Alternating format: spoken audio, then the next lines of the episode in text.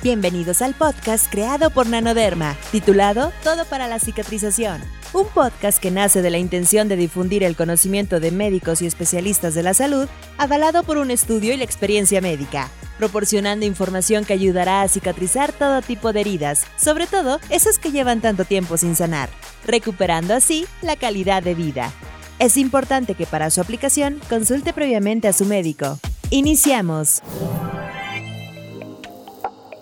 El día de hoy en nuestro séptimo episodio nos acompaña el doctor Gerardo Gil Loaiza, quien nos hablará sobre la diferencia entre cicatrización contra regeneración primera parte. La regeneración, como definición, sería, en términos muy llanos, sustitución del tejido lesionado por células parenquimatosas del mismo tipo. Es decir, la regeneración sería la recuperación del tejido exactamente igual a como se estaba previo a la lesión. La cicatrización es la sustitución del tejido lesionado por un estroma de tejido conectivo, es decir, eh, esta herida se ha tapado, se ha evitado que siga creciendo, hemos bloqueado la entrada de bacterias, etc. Para eso es una cicatrización, pero no es el tejido que estaba originalmente en esa zona. Por lo tanto, este tejido tendrá eh, algunas deficiencias, como ya lo habíamos comentado. La cicatrización también es un evento complejo, el cual también tiene una serie de eventos que tienen que sucederse uno a otro de forma estructurada. La dinámica de la célula para poder generar una cicatrización depende de todo el tejido circundante. Es decir, la cicatrización, al parecer, es un evento más sistémico que la regeneración. La regeneración parecería ser un evento un poco más localizado y que depende de la capacidad de esa zona del tejido y de su inmunidad. Doctor Gerardo Gil, ¿existe la regeneración en una herida? Lo que típicamente surgiría en el destino de una herida puede irse hacia una recuperación a través de la regeneración, en el cual nosotros están involucrados muchos factores inmunológicos, de nutrientes, estructurales, mecánicos, pero que prácticamente la piel recupera todas sus funciones. Y por el otro lado tenemos aquellos en los que no se interviene como tal, o bien se interviene, pero a fin de cuentas no de manera correcta, y entonces tendremos una cicatrización. ¿Que resuelve el problema? Sí, pero que ha dejado una marca, una huella o una cicatriz. Doctor Gerardo Gil, ¿qué células se ven involucradas en la reparación de una herida? En primer lugar, las células madre epiteliales. Independientemente de que se lleve a cabo una regeneración o no, la reepitelización de los tejidos será importante. Sin embargo, en algunos momentos podría verse que prácticamente estas células no están activas en nuestro paciente. La rapidez en el cual se cierra una herida es vital para el destino de regenerar o de cicatrizar. La migración y la proliferación de las células epiteliales hacia el sitio de lesión es lo que nos facilitará el recuperar o no algunas de las funciones. La proliferación de las células epiteliales está condicionada por la presencia de estas células madre epiteliales, además de su interacción con los procesos o los mecanismos de inflamación del medio que la rodea.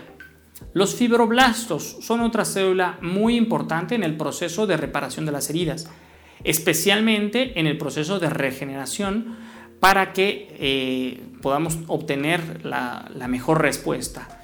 En asociación con la reepitelización, la restauración de la dermis se da lugar gracias a la migración y proliferación de fibroblastos. Este tejido, como ya lo dijimos, que se encuentra en la dermis, es rico en fibroblastos y es el determinante para encontrar nosotros una muy buena regeneración o por lo menos algo cercano a ello. La respuesta de los fibroblastos durante la curación de las heridas es el estímulo más importante para decidir el tipo de curación. Es decir, prácticamente estas células decidirán el destino de la curación de la herida. Y por último, vamos a tener unas células muy importantes que llamamos, eh, englobamos, porque no quiero caer en detalles tan moleculares, pero englobamos en sistema inmunológico. La respuesta inflamatoria, que se rige por el sistema inmunológico, marca una de las primeras respuestas en la piel adulta, pero no así en la piel de eh, productos más inmaduros, como pueden ser algunos niños, este, bebés o incluso fetos. Y normalmente esta respuesta al estímulo de las heridas ah, se ha demostrado por varios estudios que genera una infiltración de células, valga la redundancia, inflamatorias de la inmunidad que generan una señalización y juegan un papel para desencadenar la cicatrización y la fibrosis.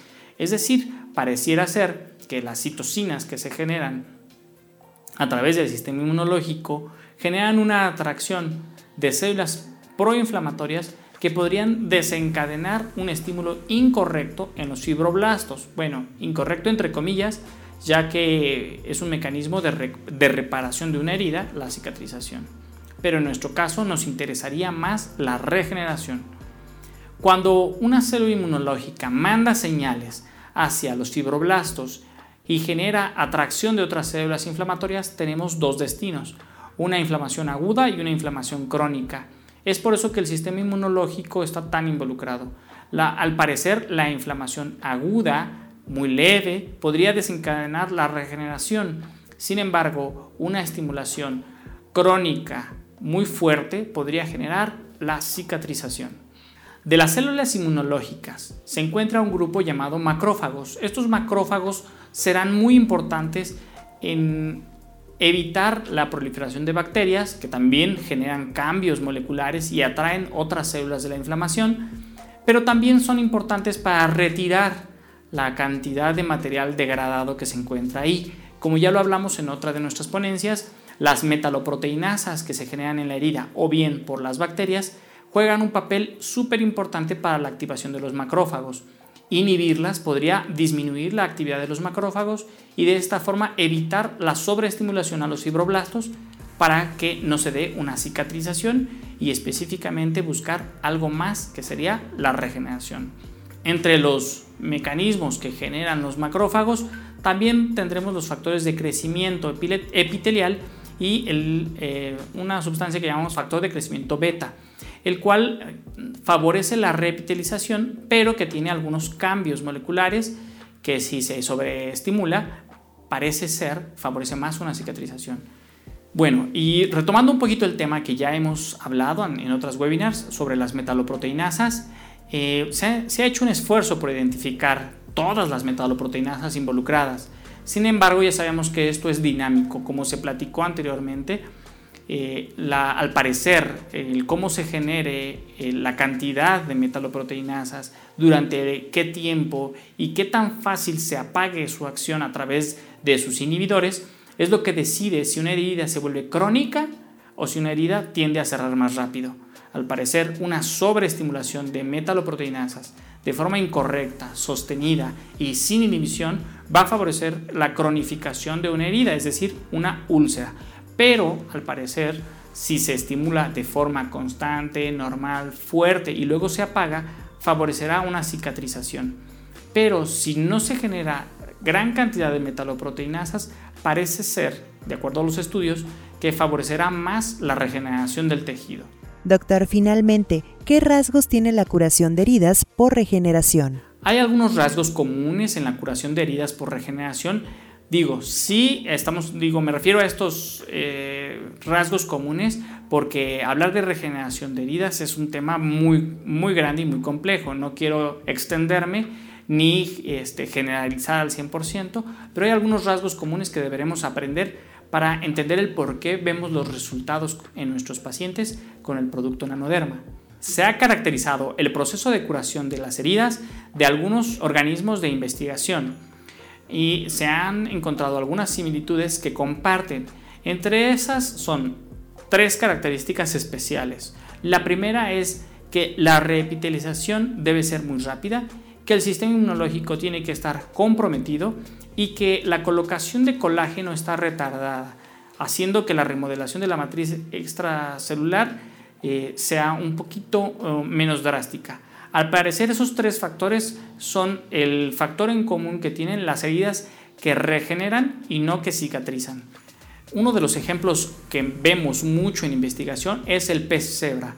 Cuando nosotros herimos a estos pececitos por métodos de investigación, podemos llegar a quitar en distintas capas de la piel de estos pececitos, podemos llegar a quitar este, estas franjas que tienen los peces cebra y al parecer algunos de ellos, sobre todo aquellos que, que son saludables y que su sistema inmunológico es un poco más inmaduro versus el de los mamíferos, recuperan incluso, es casi imposible ver dónde estaba la herida que nosotros infligimos.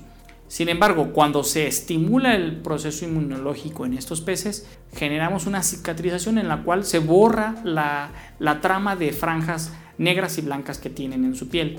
Más o menos tomando en cuenta la velocidad en la que se regenera un pez cebra o un ajolote, una salamandra o una rana, podemos encontrar que mientras más veloz se genera la reepitelización, es decir, que todas las células de la capa superior de la epidermis llegan a cubrir en totalidad la herida, más fácil es que se genere una regeneración.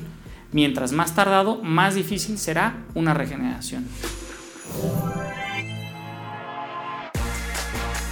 Gracias por escuchar este episodio de Todo para la Cicatrización. Los esperamos en el próximo podcast, donde hablaremos sobre cicatrización contra regeneración, segunda parte. Síganos en nuestras redes sociales como arroba nanoderma y suscríbanse a nuestro contenido. Hasta la próxima. Este podcast se hace exclusivamente para propósitos de información general. Las declaraciones y opiniones expresadas en este podcast no constituyen consejos médicos. Las opiniones de los invitados son propias y este podcast no promueve ni acepta responsabilidad alguna por las declaraciones de los invitados. Si tiene un problema de salud, por favor, le pedimos consulte a su médico.